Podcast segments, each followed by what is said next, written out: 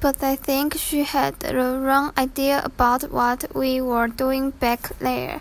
不过我想她误会我们躲在那里做什么了。She started telling us how rock and roll is evil and how it's going to ruin our brains. 她开始告诉我们摇滚乐是多么邪恶，而且会毁了我们的脑袋。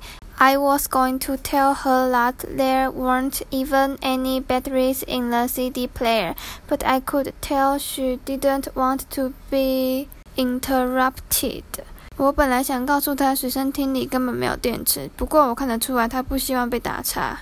So I just waited until she was done and then I said yes, ma'am.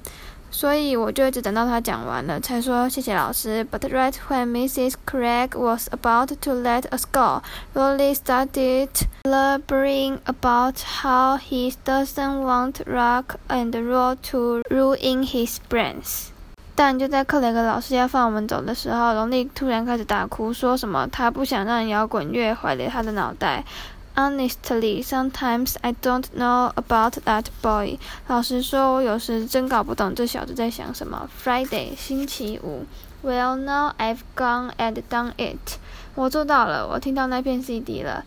That night, after everyone was in bed, I snuck downstairs to listen to Rodrick's CD on the stereo in the family room. 昨天晚上大家都上床睡觉后，我偷偷溜到楼下，用客厅的音响听罗德里克的 CD。I put Roderick's new headphones on and cranked up the volume really high. 我戴上罗德里克的新耳机，然后把音量转到很大。Then I hit play. 再按下播放键。First, let me just say I can definitely understand why they put that parental warning sticker on the CD。我先说，我完全可以了解为什么 CD 上会贴着限制级的标签了。But I only got to hear about thirty seconds of the first song before I got interrupted。